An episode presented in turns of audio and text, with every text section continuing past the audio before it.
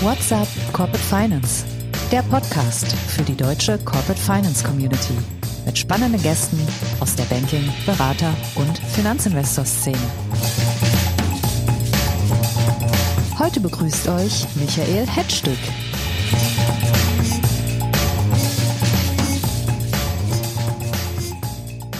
Herzlich willkommen, liebe Freunde unseres Podcasts WhatsApp Corporate Finance. Ich bin Michael Hetzstück und ich bin heute euer Moderator. Seit jeher wird das Private Equity und M&A-Geschäft von zwei Antagonisten geprägt. Den großen, global aufgestellten Beratungsgiganten auf der einen und den kleinen, inhabergeführten Boutiquen auf der anderen Seite. Das kennen wir von der M&A-Beratung, von der Due Diligence, von den Anwaltskanzleien, den Turnaround-Spezialisten und vielen mehr. Auch unter den Headhuntern gibt es diesen Wettstreit. Das Geschäft wird geprägt von globalen Dienstleistern wie Egon Zehnder oder Spencer Stewart, aber dank starker Gründer sind gerade in den letzten Jahren Headhunting-Boutiquen in Deutschland deutlich sichtbarer geworden. Aber können die den Giganten wirklich das Wasser reichen? Mit dieser Frage konfrontiere ich heute zwei Legenden, die mit Sicherheit die Power haben, sich der Diskussion zu stellen.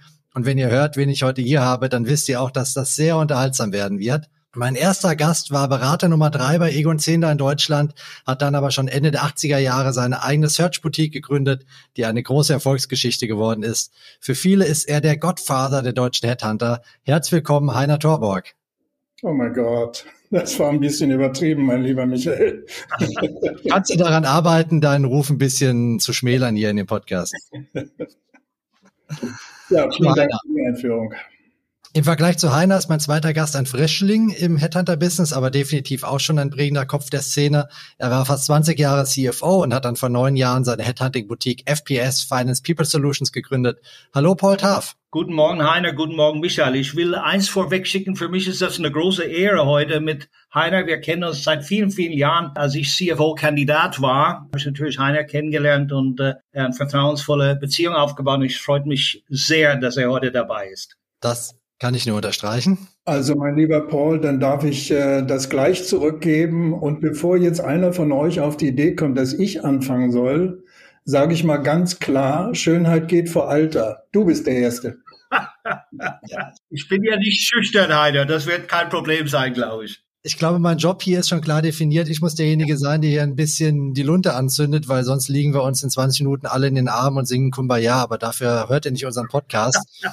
ähm, ich provoziere also mal ein bisschen. Vielleicht ganz kurz noch, damit ihr die beiden einordnen könnt. Heiner, du rekrutierst vornehmlich C-Level-Positionen für Konzerne und große Mittelständler in Deutschland. Paul, du besetzt hauptsächlich First- und Second-Level-Positionen in der Finanzabteilung bei Mittelständlern und speziell auch bei Private Equity finanzierten Unternehmen. Ich weiß, ihr beide macht noch viel mehr, aber das mal zu euren Schwerpunkten, damit man auch vielleicht versteht, mit welcher Perspektive ihr dieses Geschäft angeht. Weil ihr euch nicht einigen könnt, wer anfängt, stelle ich die erste Frage mal euch beiden. Habt ihr eigentlich mehr Angst vor Egon Zehnder oder haben die Leute bei Zehnder mehr Angst vor euch? Schwer zu sagen, da kann man ja nur spekulieren. Mir hat von Zehnder noch keiner gesagt, dass er Angst vor mir hat. Und was du weißt, ist, hast du Angst vor Zehnder? Nein. Paul? Äh, nee, wir, wir, ich muss an der Stelle sagen, also wir sind, äh, unsere Kunden kommen lieber auch zu, zu uns und gehen gar nicht zu den Big Guys. Wir reden hier über Mittelstand, Private Equity. Die großen PEs gehen zu Egon und, und Heidrick und, und Korn und so weiter und so fort, aber die Mittelständler nicht. Und wir kommen nachher dazu, warum sie das, warum sie das nicht tun. Warum eigentlich nicht jetzt? Ähm, vielleicht mal ganz direkt gefragt, was bekomme ich denn, wenn ich Heiner Torbock oder Paul Taft beauftrage, was mir die Großen nicht bieten können? Also da würde ich Heiner jetzt äh, den Vortrieb lassen, weil er deutlich erfahrener ist als ich.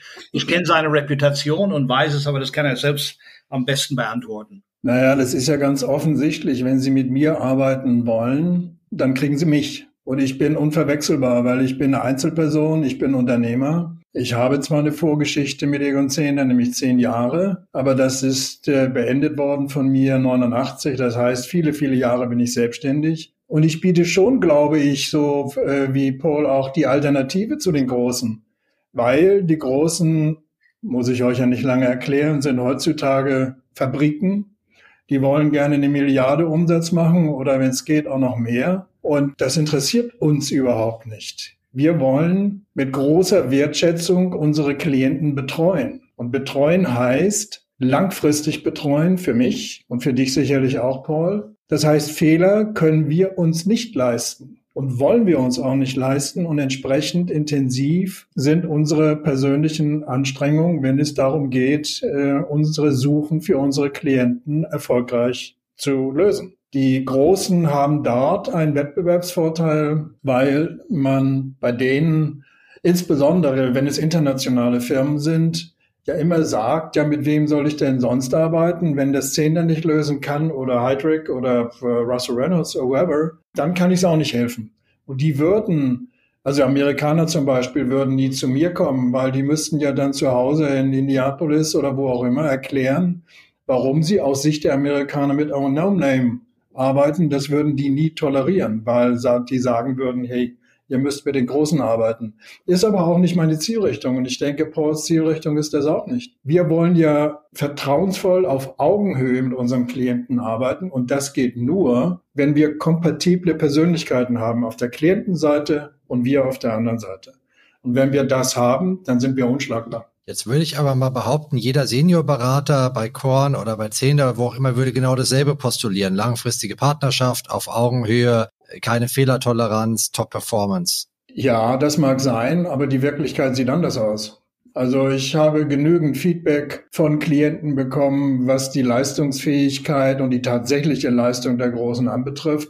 Ja, es gibt dort tolle Berater, das, äh, das dürfen wir natürlich überhaupt nicht vom Tisch wischen. Aber da sind so viele Berater, dass ich sagen muss, dort ein Quality Management äh, rigide durchzuziehen, ist extrem schwierig. Extrem schwierig. Und mehr möchte ich dazu eigentlich nicht sagen. Jetzt habt ihr einen wesentlichen Unterschied schon genannt, nämlich die Größe der Auftraggeber. Klar, wenn ich ein internationales Private Equity Haus bin, mit Sitz in London zum Beispiel und suche global für mein Portfoliounternehmen, wäre ein Paul Taft wahrscheinlich nicht der richtige. Aber wenn ich jetzt ein deutsches Midcap Haus bin und meinen Fokus rein auf den deutschen Mittelstand habe. Warum, Paul, glaubst du, dass trotzdem noch so viele auch aus dieser Riege dann doch auch zu den Großen gehen, wo sie im Zweifel ja auch wissen, dass sie nicht die absoluten Top-Key-Accounts bekommen werden, sondern Leute, die vielleicht auf kleineren Mandaten ähm, Erfahrung sammeln dürfen? Du, äh, Michael, das ist äh, meiner Meinung nach immer weniger so. Das ist meine Wahrnehmung auch von meinen Kunden, die eher die Boutiques die äh, eine Beziehung zu mir zu haben,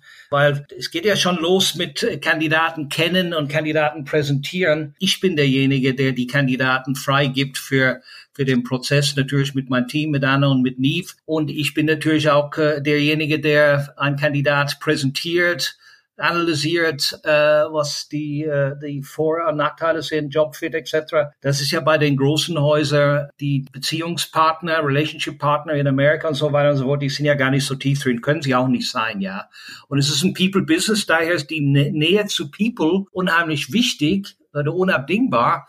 Und äh, man weiß ja auch mittlerweile, dass eine Fehleinstellung so einen riesen Kostenblock und Problem mit sich bringt, Glaubwürdigkeit von Management etc. etc. Und da muss man alles tun, um diese Risiko zu minimieren. Und ich finde jetzt äh, Boutiquen wie wie meine oder Heiner, ich kann uns ja nicht vergleichen, wir sind ja auch kleiner als Heiner, aber dass wir alles tun, um diese Fehler zu minimieren, indem wir die Kandidaten auch äh, zum Teil sehr sehr lange und sehr gut und persönlich kennen und äh, wissen, ob die an fit sind oder nicht. Ja, und äh, es gibt, äh, das kann ich sagen, eine Reputation bei manchen, weil man muss ja, wo sie, die haben auch super professionelle Berater, das ist gar keine Frage, aber das Thema Recycling ist dort häufig als Vorwurf wird genannt. Und ich weiß von Heiner selbst, dass er Market Up macht, also nicht nur Netzwerk, sondern Market Up, das machen wir auch. Und äh, das wollen die Kunden auch. Ja, wir verdienen gutes Geld und dafür müssen wir natürlich viel Energie äh, und Zeit investieren, die besten Kandidaten am Markt zu finden, wenn sie in unserem Netzwerk sind oder auch nicht. Was heißt Market Up? Ja, dass wir einfach, wenn wir unser Briefing haben, da gehen wir den kompletten Markt durch weltweit und suchen den bestgeeignete Kandidat oder Kandidatin. Aber gerade da, sag mal, was so, so Massenaufgaben, so Mass-Screening angeht, da haben doch die großen Häuser einfach einen riesengroßen Vorteil. Große Datenbanken, viel Junior-Staff, die sie draufwerfen können, vielleicht auch Technologie. Könnt ihr da mithalten? Ja, absolut. Und hier, also wenn wir auf die großen Datenbanken gehen wollen für ein paar Minuten, dann haben wir gleich das nächste Problem der Großen. Und jetzt haben wir ein richtiges Problem der Großen, was viele Klienten irgendwie nicht verstehen. Die Großen möchten im Prinzip für jeden arbeiten, weil nur so können sie das Wachstum generieren, das sie ja permanent haben wollen. Sie wollen immer wachsen, wachsen, wachsen. Das heißt aber im Umkehrschluss, wo suchen die denn noch ihre Kandidaten, wenn die für jeden arbeiten? Bei ihren Klienten oder bei wem? Denn wenn Sie für jeden arbeiten, dann bleibt ja nichts mehr übrig. Es sei denn, es sind recycelte Kandidaten und die wollen wir ja bitte nicht. Und viele Klienten erkennen das nicht so richtig. Das ist für mich eines der größten Probleme, das die Großen haben. Und deswegen sage ich auch in der Öffentlichkeit, das Geschäftsmodell der Großen wird so auf Dauer nicht mehr funktionieren. Weil die ihre eigenen Kunden unglücklich machen, indem sie denen die Leute abwerben? Ist es so transparent? Kriegt man das mit, wer das war? Also man kriegt es zunehmend mit und es gibt ja inzwischen auch Beratungsfirmen, die ganz klar sagen, also der Kandidat, den wir euch jetzt für die Lösung gebracht haben, der ist jetzt fünf Jahre no touch und nach fünf Jahren dürfen wir den wieder anfassen. Und da kann ich nur sagen, Klienten, jetzt seid bitte mal intelligent und lasst die Finger davon. Wie reagieren die Klienten auf sowas? Also wenn, wenn du sie mit, äh, diesen, äh, mit diesen Einsichten konfrontierst? Sie nicken und sagen, ja, das stimmt, da ist ein Problem, aber trotzdem arbeiten sie, weil sie glauben, dass es ihnen nicht passieren wird, mit den Großen weiter zusammen. Und die Großen, die versuchen natürlich alles zu vermeiden, was da Misstrauen wecken könnte. Aber es passiert. Das ist krass. Aber da kann man natürlich auch sagen, wer solche Risiken bewusst eingeht, muss ja irgendwie auch zufrieden sein. Sowas mache ich ja nur mit dem Dienstleister, mit dem ich happy bin.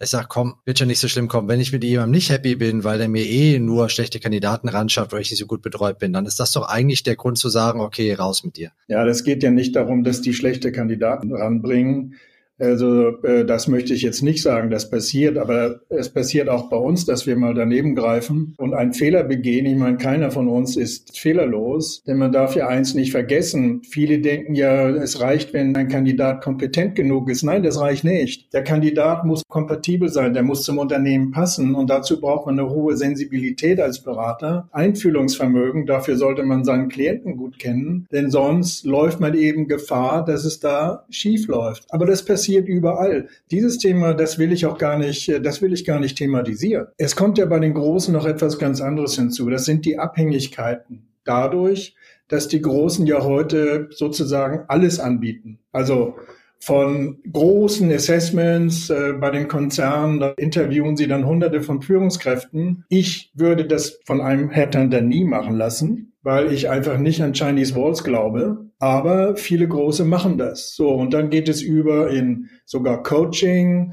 Management Audits. Management Audits, ja. Alles zusammen. Aufsichtsratsbesetzung kommt natürlich auch hinzu. Das ist ja ein, ein unglaublich gutes Marketing-Tool, das die auch zu nutzen wissen, weil sie ja ihre C-Level-Kandidaten damit gerne ködern, nach dem Motto, wir können dir auch äh, natürlich, wenn du Interesse hast, ein gutes Aufsichtsratsmandat verschaffen. Ja, und das führt dann auch zu Loyalitäten oder Abhängigkeiten, wie immer man das nennen will. Ich persönlich glaube, dass man keinen Bauchladen in diesem Geschäft haben sollte, sondern ich bin auf Executive Search spezialisiert und das ist mein Leben. Ich bin kein Coach. Ich bin auch ähm, keiner, der Assessments macht. Da gibt es Spezialisten, die hervorragend sind in Deutschland. Und da würde ich, die werde ich immer empfehlen. Ich brauche das nicht. Die Großen sehen das aber anders. Die wollen halt möglichst breit in den Markt gehen, um möglichst breit Geschäft zu machen. Und da scheiden sich die Geister. Am Ende des Tages ist es ja eine Frage, auch immer wieder Persönlichkeiten, mit wem will ich zusammenarbeiten? Brauche ich den großen Namen oder brauche ich den Top-Berater? Es gibt beides. Natürlich haben die großen Namen auch Top-Berater, aber wir wissen ja, wie das läuft. Da werden Aufträge akquiriert von Senior-Partners und wer führt dann den Prozess durch? Die Juniors. Und das gibt's bei uns nicht. Wir, bei uns kocht der Chef selbst, beziehungsweise der Chefkoch. Das kennen wir ja von allen Dimensionen. Also auch wenn ich eine Strategieberatung hole oder, oder eine andere Beratung, das ist ja immer meistens dieses Phänomen, Senior akquiriert, Junior arbeitet es dann ab. Am größten ist dieser Widerspruch hier eigentlich bei Private Equity, lieber Paul. Auf der einen Seite sind die sehr, sehr leistungsorientiert, extrem outputorientiert. Auf der anderen Seite erlebe ich die aber auch als sehr konservativ, was die Auswahl ihrer Berater angeht und das Achten auf Namen. Wie erklärst du dir das? Wie meinst du das konkret, äh, Micha? Das müsstest du ein bisschen konkretisieren. Ja, anstatt eben so eine Boutique zu nehmen, äh, mit genau dem Profil, wie es Heiner erklärt hat, nehmen sie dann doch eben eine große, große Beratung mit einem großen Namen, obwohl sie wissen, dass dort am Ende die Juniors auf dem Projekt sind. Und obwohl sie wissen, dass möglicherweise sogar mehr kostet, wohl wissend, dass am Ende vielleicht die Leistung nicht die ist, die sie erwarten. Ja, das hat viel mit, äh, mit Cover Your Ass zu tun, äh, Michael. Äh, ich meine, wenn was schief geht bei FPS oder wenn was schief geht bei, bei Egon Sender, dann gibt's natürlich, Egon Sender ist, ist Marktführer und äh, da kann man schlecht dann den Vorwurf machen, dass, dass man den falschen ausgesucht hat. Das ist die Ass, das ist bei den Big Private Equities so. Das erklären sie mir auch und äh, trotzdem äh, mache ich mein Business mit denen, weil ich andere Vorteile habe, ja. Aber die, ist es Vorgabe in Amerika bei einigen, dass die mit den großen Häusern arbeiten. Das ist so. Aber Gott sei Dank haben wir sehr viele Mittelständler in Deutschland. Mittelstand ist ja in Deutschland dominanter als DAX und alles zusammen. Und die PI-Häuser, wenn du die Beziehung hast und die Leistung bringst, dann kommen sie immer wieder, ja. Und sind auch froh, jemand zu haben, der den Kandidat kennt, der eine Meinung über diese Kandidat hat. Und das, das ist hier entscheidend am Ende des Tages, weil die PIs haben natürlich eine Agenda. Sie wollen keine Fehlentscheidung machen. Sie wollen den Besten, den es gibt, haben, um deren Invest als CFO zu schützen und zu maximieren. Ja, Value Creation und so weiter und so fort.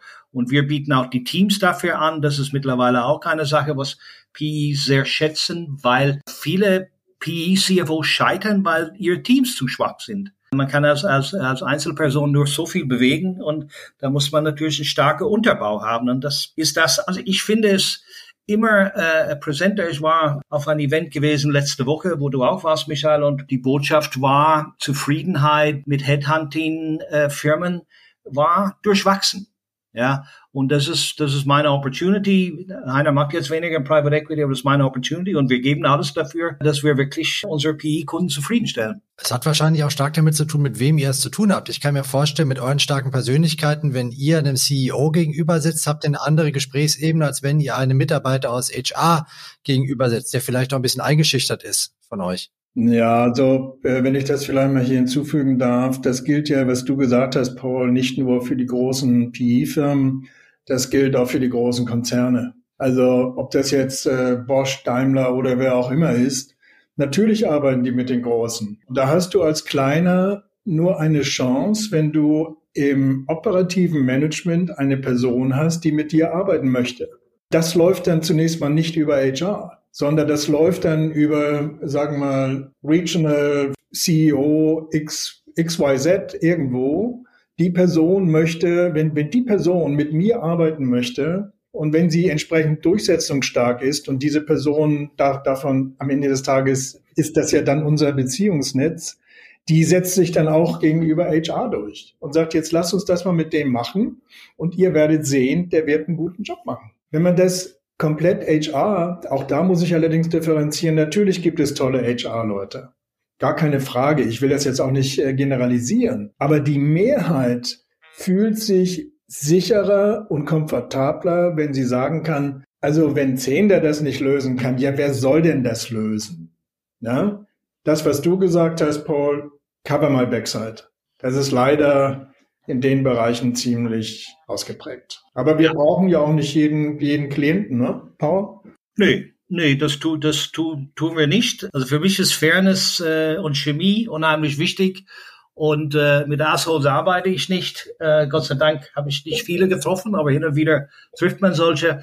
Und um das Thema, wo unsere Beziehung ist, wir haben die Beziehung direkt zu den PE-Häusern, ja, die Operating Partner oder die MDs, die Deal-Verantwortlichen. Das heißt, da ist Vertrauen und dann später kommt die Connection zu Management und CEO und so weiter und so fort. Das ist so ein Prozess, äh, ist natürlich ein Vorteil, wenn du eine Beziehung zum Eigentümer hast, aber auch wenn der CEO vor Ort weiß, dass du selbst CFO warst in einer Private Equity Eigentümerschaft Situation. Das ist sicherlich ein USP von uns und das macht mir auch sehr viel Spaß, diese CFO von nicht mehr von innen, aber von außen zu beurteilen. Ist ja mein Job. Du hast übrigens einen ganz wichtigen Punkt erwähnt. Äh, du hast eine operative Vergangenheit. Ich auch. Bevor ich zu Zehnder ging, habe ich zehn Jahre in der Industrie gearbeitet und zwar sehr schnell auf C-Level. Also, das heißt, als ich dann in die Personalberatung ging, da wusste ich, wovon ich spreche. Ich habe Kollegen gehabt, der so an einen erinnere ich mich, der hat in St. Gallen seinen Abschluss gemacht und dann hat er promoviert und er ist in die Personalberatung. Da muss ich sagen, der hat doch vom wirklichen Leben gar keine Ahnung. Wie soll das funktionieren? Gut, dann kommt natürlich die Erfahrung in der Personalberatung, aber der Start ist schwierig. Es sei denn, es ist eine hochsensible Persönlichkeit. Wir hatten über das Thema ja schon kurz gesprochen, die sich einfühlen kann. Da gibt es Talente. Aber trotzdem, das ist ein entscheidender Wettbewerbsnachteil, wenn du ohne operative Erfahrung in die Personalberatung gehst. Ja, Paul, du hast gerade einen interessanten Aspekt angesprochen unter Verwendung des bösen A-Worts. So ein bisschen deine Philosophie, die hast du mir auch mit auf den Weg gegeben, als ich dir gesagt habe, dass ich mein eigenes Unternehmen gründen will. Und für den Rat bin ich dir bis heute sehr dankbar. Wie oft kommt es denn vor, dass eine Kundenbeziehung wegen euch nicht zustande kommt, weil ihr sagt, mit euch will ich nicht arbeiten?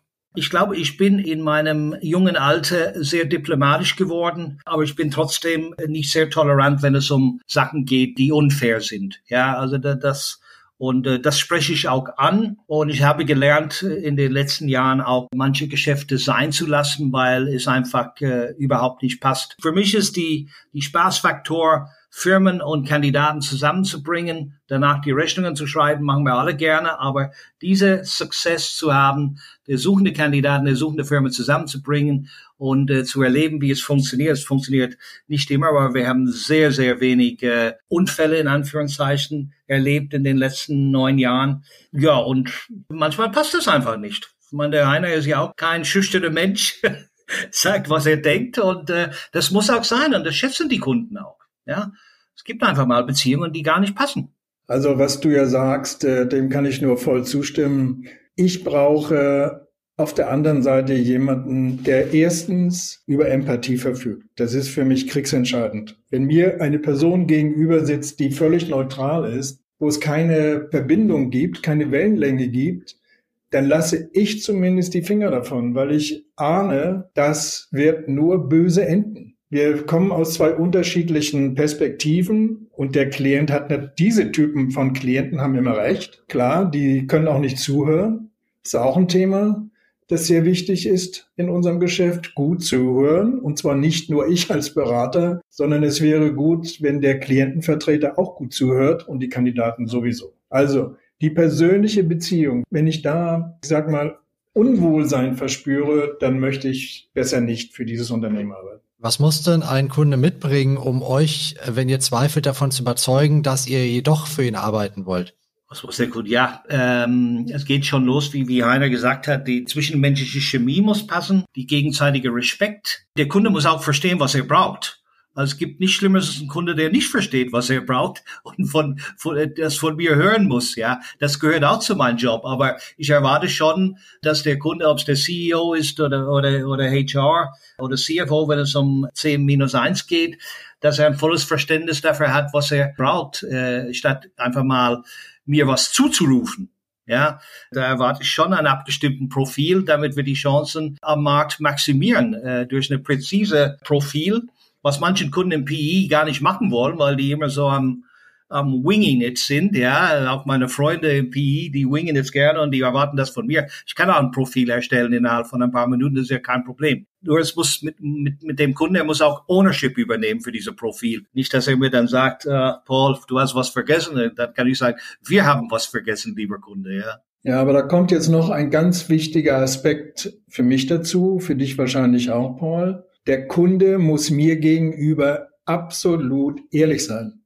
Warum ist die Person, die ersetzt werden muss, die falsche Person gewesen? Ich muss das wissen. Warum? Woran ist diese Person gescheitert? Und warum sollen Kandidaten zu dem Unternehmen kommen? Ich bin doch der Botschafter für den Klienten. Ich gehe raus, ich spreche Kandidaten an und muss diese Kandidaten mit der Story überzeugen, ein Gespräch mit meinem Klienten zu führen. Das Schlimmste, was passieren kann, und es passiert ab und zu, das habe ich auch selbst erlebt, dass dann die, äh, man bringt diese beiden Personen zusammen und da erzählt der Klient plötzlich eine ganz andere Geschichte. Ja. Und ich sitze dabei und sage, höre ich jetzt richtig? Ich habe doch mit meinem Klienten über was ganz anderes geredet, ja.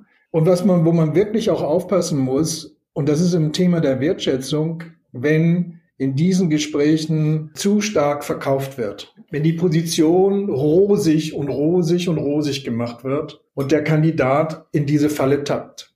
Das ist zum Beispiel, jetzt kommt natürlich mein Lieblingsthema, ein Thema, wenn es um Frauen geht. Ja? Frauen werden, wenn die Männer, wir wissen ja alle, Frauen, Frauen, äh, ob das jetzt Quote oder nicht Quote, lassen wir das einfach mal weg. Aber wenn Männer eine Frau haben wollen, dann erzählen die der Frau alles und ich sage ihnen, wir, wir, die lügen das Blaue vom Himmel runter. So, und, und dann kommt das reale Leben. Und dann entdeckt die Frau natürlich, dass vieles von dem, was ihr verkauft worden ist, gar nicht stimmt. Und auch vieles, was die Persönlichkeit anbetrifft, da werden ja Geschichten, das, das gilt allerdings dann auch für Männer. Da erzählt man insbesondere Mittelständler tun das sehr gerne. Wenn sie jemanden haben wollen, sagen sie, also wir wollen einen Neuanfang und wir brauchen eine starke Persönlichkeit, die von Grund auf hier ein neues Team baut und so weiter und so weiter und so weiter. So, und jetzt geht's los. Und dann stellt der Kandidat plötzlich fest, das hat er gar nicht so gemeint. Der ja. Plötzlich kommen da die Bedenkenträger um die Ecke aus den Beiräten und so sagen, Moment, also jetzt mal ein bisschen langsamer und nee, so haben wir das eigentlich nicht gemeint. Und schon ist der Konflikt und damit auch natürlich das Ende absehbar. Und ich, deswegen rate ich auch den Kandidaten, guckt genau hin. Soweit ich kann, mache ich Due Diligence, denn ich möchte meine Kandidaten nicht belügen. Aber es passiert immer wieder, dass übertrieben wird. Ich will das Belügen immer ein bisschen runterfahren, aber das übertrieben wird. Das wird schön geredet, tolle Position, also eigentlich einmalig auf dieser Welt. Ja, und wenn es also in diese Richtung geht, dann werde ich eh schon misstrauisch. Aber bei Frauen kommt eben der Aspekt hinzu, dass sie sich, ich sag das mal, weil das haben mir Frauen erzählt, sie lassen sich leichter bezirzen nach dem Motto, die erzählen dir, die ganze Männertruppe sagt mir, du, weißt du was, also wir kochen doch alle nur mit Wasser, also mach dir mal keine Sorgen. Und wenn das schwierig wird, dann sind wir ja selbstverständlich alle da, um dir zu helfen. So. Und jetzt wird schwierig. Alle sind sie weg. Da steht die arme Frau alleine da und das Ende ist vorprogrammiert. Männer, es kann natürlich kein Headhunting-Gespräch geben oder kein Gespräch mit Headhuntern, ohne über Geld zu sprechen. Deswegen würde ich euch ganz direkt mal fragen, seid ihr eigentlich teurer oder billiger als ein Senior Guy einer großen äh, Recruitment Agency? Also ich glaube, dass die Honorare mit den großen und uns sind vergleichbar. The service ist aber eine andere, Michael. Genau. Hinterfragen die Kunden das, dass sie sagen, ich kriege hier eine weltweite Abdeckung und bla bla bla und von euch kriege ich nur, in Anführungszeichen, Heiner Torborg oder Paul Taff? Führt ihr diese Gespräche? Das stimmt doch nicht. Das stimmt doch nicht. Ich gehe, also ich bin ja auch international rumgekommen. Ich habe im Ausland gelebt. Ich brauche das. Ich brauche den Weg raus aus Deutschland, um, wenn es um die Kandidatensuche geht. Ja. Und ich kann andere Nationalitäten beurteilen. Ich kann aber am besten meinen Klienten beurteilen. So. Und ich erinnere mich an diese, diese Fälle bei Egon Zehnder. Dann habe ich Kollegen in New York angesprochen, um, ähm, so nach dem Motto, habt ihr für diese Position, habt ihr da eine Idee, könnt ihr mir helfen? Ja, was dabei rauskommt, ist dann meistens nicht zu gebrauchen, weil die sich in meinen Klienten gar nicht reindenken können. Und auch nur halb verstanden, was ich eigentlich will. Und das ist dann auch nicht so, dass die dir auf die Suche gehen, sondern die gehen dann in die lokale Datenbank. Ja, und dann sagen, guck mal, ich habe hier fünf Kandidaten, guck dir die mal an. Funktioniert nicht. Wie nehmt ihr denn die Großen als Mitbewerber wahr? Kriegt ihr mit, dass die generell schon ähm, aktiv gegen die aufstrebenden Boutiquen anarbeiten, zum Beispiel indem sie eben auch Hard Sell machen, indem sie äh, eure Schwächen sehr stark adressieren äh, bei potenziellen Kunden? Oder seid ihr einfach noch zu klein, als dass die sich damit auseinandersetzen würden? Man muss unterscheiden zwischen klein und erfolgreich. Ne? Also ich meine, der Heiner ist ja, ist ja seit Jahren erfolgreich. Uns gibt es seit neun Jahren jetzt und äh, wir, wir sind auch zufrieden. Nicht vergleichbar mit einer, aber wir sind sehr zufrieden, wie es, wie es läuft. Und die, die Frage ist von meiner PE-Kunden, weil wir bieten ja, wir bieten ja nicht nur die, die Direct Search an. Also wenn ein PE ein Problem hat in einer Portfolio Company, dann kann er nicht warten, bis man ein Direct Search abschließt, sondern wir haben einen Interim Manager, wir machen Interim to Perm. Äh, Michael, das weißt du ja. Und das sind die Lösungen, die wir, wir machen Benchmarking von Prozessen in Finanzorganisationen. Das sind Lösungen, die für Private Equity sehr greifbar sind und auch sehr notwendig sind. Und ich glaube, Heiner, das wirst du auch bestätigen. Wir haben Shortlists, unser Ziel ist innerhalb von vier Wochen, ja. Wenn es darüber hinausgeht, gehen wir in die gelbe Zone. Und das ist schon ziemlich zügig, ja, und das kriegen die großen Häuser nicht hin. Aber die Frage war ja anders, nicht was sie, wir haben ja lange darüber gesprochen, was die möglicherweise nicht so gut können wie ihr, aber arbeiten die aktiv gegen euch? Kriegt ihr mit, wenn ihr bei Kunden im Wettbewerb steht, dass die auch hart angefüttert werden von denen oder dass die vielleicht auch mit ihren Preisen runtergehen, um, um da ein besseres Argument gegen euch zu haben? Also es gibt eine, in, in den letzten Jahren eine Entwicklung, die für die Kleinen und ganz Kleinen ganz klar nicht gut ist. Die Großen heutzutage, wenn die in einen Pitch, in einen Beauty Contest gehen, kommen mit mindestens drei Partnern. Damit wollen sie schon mal den Klienten beeindrucken. Heavyweights, die sich auskennen und äh, wir sind jetzt hier alle drei da, euch zu helfen. Aber die kommen auch schon mit einer Kandidatenliste die kommen schon mit äh, 10, 15 Kandidaten. Und zwar kann man heute nicht mehr NN machen, sondern da müssen die Namen draufstehen. Und damit sind kleine, also bei mir hat es relativ lange gedauert, bis ich das begriffen hatte, wie die heutzutage vorgehen. Und heute mache ich das auch. Denn ich habe eine Researcherin, die ist Weltniveau und wir beide machen das zusammen. Ja, wir heute auch. Wir gehen auch heute mit Kandidaten in das Gespräch, um dem Klienten zu zeigen, welche Möglichkeiten es gibt. Aber ich kann jetzt nicht mit drei Partnern kommen und ich glaube, das brauche ich auch nicht, denn ich will den Auftrag ja selbst ausführen. Aber eine zweite Person, die sollte schon dabei sitzen und das ist dann meine Research-Kollegin, die natürlich mit der ganzen Research-Kompetenz der letzten 25 Jahre am Tisch sitzt und damit eben ihre eigene Überzeugung rüberbringen kann und damit kompensieren wir die teilweise Aggressivität der, der Großen eigentlich ganz erfolgreich.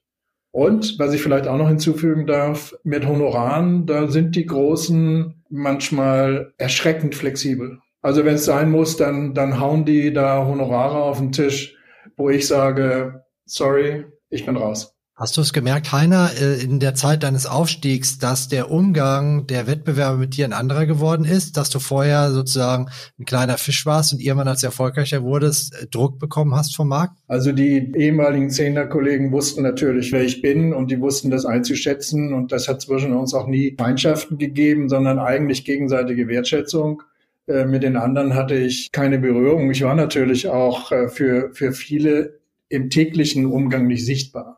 Ne? Aber das, da hat sich was, da hat sich was anderes entwickelt. Also heute, ich sag's mal andersrum, sich heute als Einzelkämpfer selbstständig zu machen, ich glaube, das funktioniert nicht mehr. Weil das kann ein Einzelkämpfer in der Form nicht, er kann nicht gegenhalten. Man braucht eine funktionierende Datenbank, man braucht Research. Ohne Research, und zwar guten Research, und es gibt viel schlechten Research, ich, wir wollen ja kein Recycling machen, sondern wir wollen immer wieder neu suchen, immer wieder bei Null anfangen und dazu braucht man Research. Und wenn man sich als Einzelkämpfer, wie ich das damals gemacht habe, als ich mich selbstständig machte, da hatte ich ein paar Informationen in einer Datenbank, die war aber, ich habe ja nicht die Zehner Datenbank mitgenommen, die im Übrigen auch äh, gar nicht so toll war, muss man auch sagen. Also die Zeiten haben sich schon geändert. War natürlich auch die 80er, 90er Jahre, da waren Datenbanken generell noch nicht so sophisticated wie heute. Aber Paul, äh, wie erlebst du das, wenn du jetzt bei Private Equity einen großen rauskickst und dort regelmäßig Placements machst? Kriegst du mit, dass im Markt dann auch äh, schlecht über dich gesprochen wird oder dass der Kunde unter Druck gerät von seinem vorherigen Businesspartner, ob er sich das wirklich gut überlegt hat, mit FPS zu gehen? Du, äh, was die anderen sagen, das, das,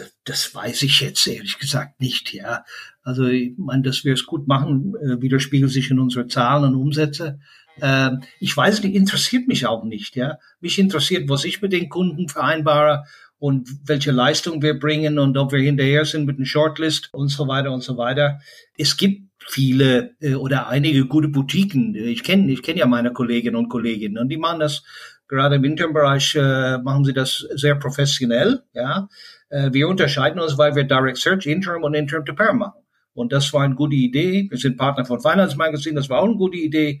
Also wir sind nicht ganz unbekannt, äh, Michael, wie du weißt. Und äh, was die anderen sagen, ich meine, ich krieg das mit. Ich frage Kandidaten auch, wie war deren Erfahrung jetzt mit Big Four und Big Five Search? Und ich höre sehr positive Dinge und ich höre auch äh, weniger positive Dinge. Was Heiner am Anfang gesagt hat, das hängt vom individuellen Berater ab. Ja, das ist entscheidend am Ende. Und es gibt bei den Big Four gibt, oder, Big Five gibt es heterogene Qualität, was Berater angeht. Und ich glaube, bei Heiner, ich kenne sein Team von damals, äh, da musst du verdammt gut sein, um, um bei Heiner eingestellt zu werden. Und diesen Anspruch habe ich auch an meine, an meine Leute, die Generation Z. Damen, Michael, kennst du ja auch. Und das sind, die machen einen super Job für mich. Ich glaube, eine Sache wird ja ganz deutlich zum Ende unseres Podcasts. Was euch, glaube ich, beregt, ist, ihr macht euer Ding. Das mag den einen, der eine gut finden, der andere schlecht finden, aber ich glaube, das ist wahrscheinlich die größte, der größte Unterschied zu dem, was ein angestellter Berater in einem großen Beratungshaus äh, machen kann. Der hat natürlich gewisse Checks and Balances, die ihn davon abhalten. Wir sind leider schon am Ende unseres Austauschs, aber ich danke euch, Heiner und Paul, sehr herzlich äh, für diese Einblicke und natürlich auch, dass ihr euch der eine oder andere kritische Frage gestellt habt. Tja. Sehr gerne, Michael. Herzlichen Dank, Michael. Hat mir viel Spaß gemacht. Paul, danke. Äh, wir haben das, glaube ich, ganz gut äh, zusammen, wir haben ganz gut ja. zusammengespielt. Also auch das super. Vielen Dank und ja. Heiner, ich habe zu danken vor allen Dingen. Ich habe zu danken und äh, schön, dass du da warst und hast kurzfristig auch zugesagt. Top. Hat mir auch Spaß gemacht. Und liebe Zuhörerinnen und Zuhörer, ähm, ich glaube, bei dem, was ich euch zum Abschluss noch als guten Wunsch für eine erfolgreiche Auswahl eurer Headhunter mit auf den Weg geben möchte, bediene ich mich einfach mal im Anschluss an diesen Podcast der unvergesslichen Tina Turner. Simply the best. Findet heraus, wer das ist. Es wird bei dem einen oder anderen unterschiedlich ausfallen. Aber wenn ihr diese Person findet, seid ihr gut beraten, egal wer es am Ende des Tages ist. In diesem Sinne, bleibt uns gewogen und genießt euer Wochenende. Bis nächste Woche bei WhatsApp Corporate Finance. Euer Michael. Musik? What's the Angle? und What a Wonderful Day von Shane Ivers. www.silvermansound.com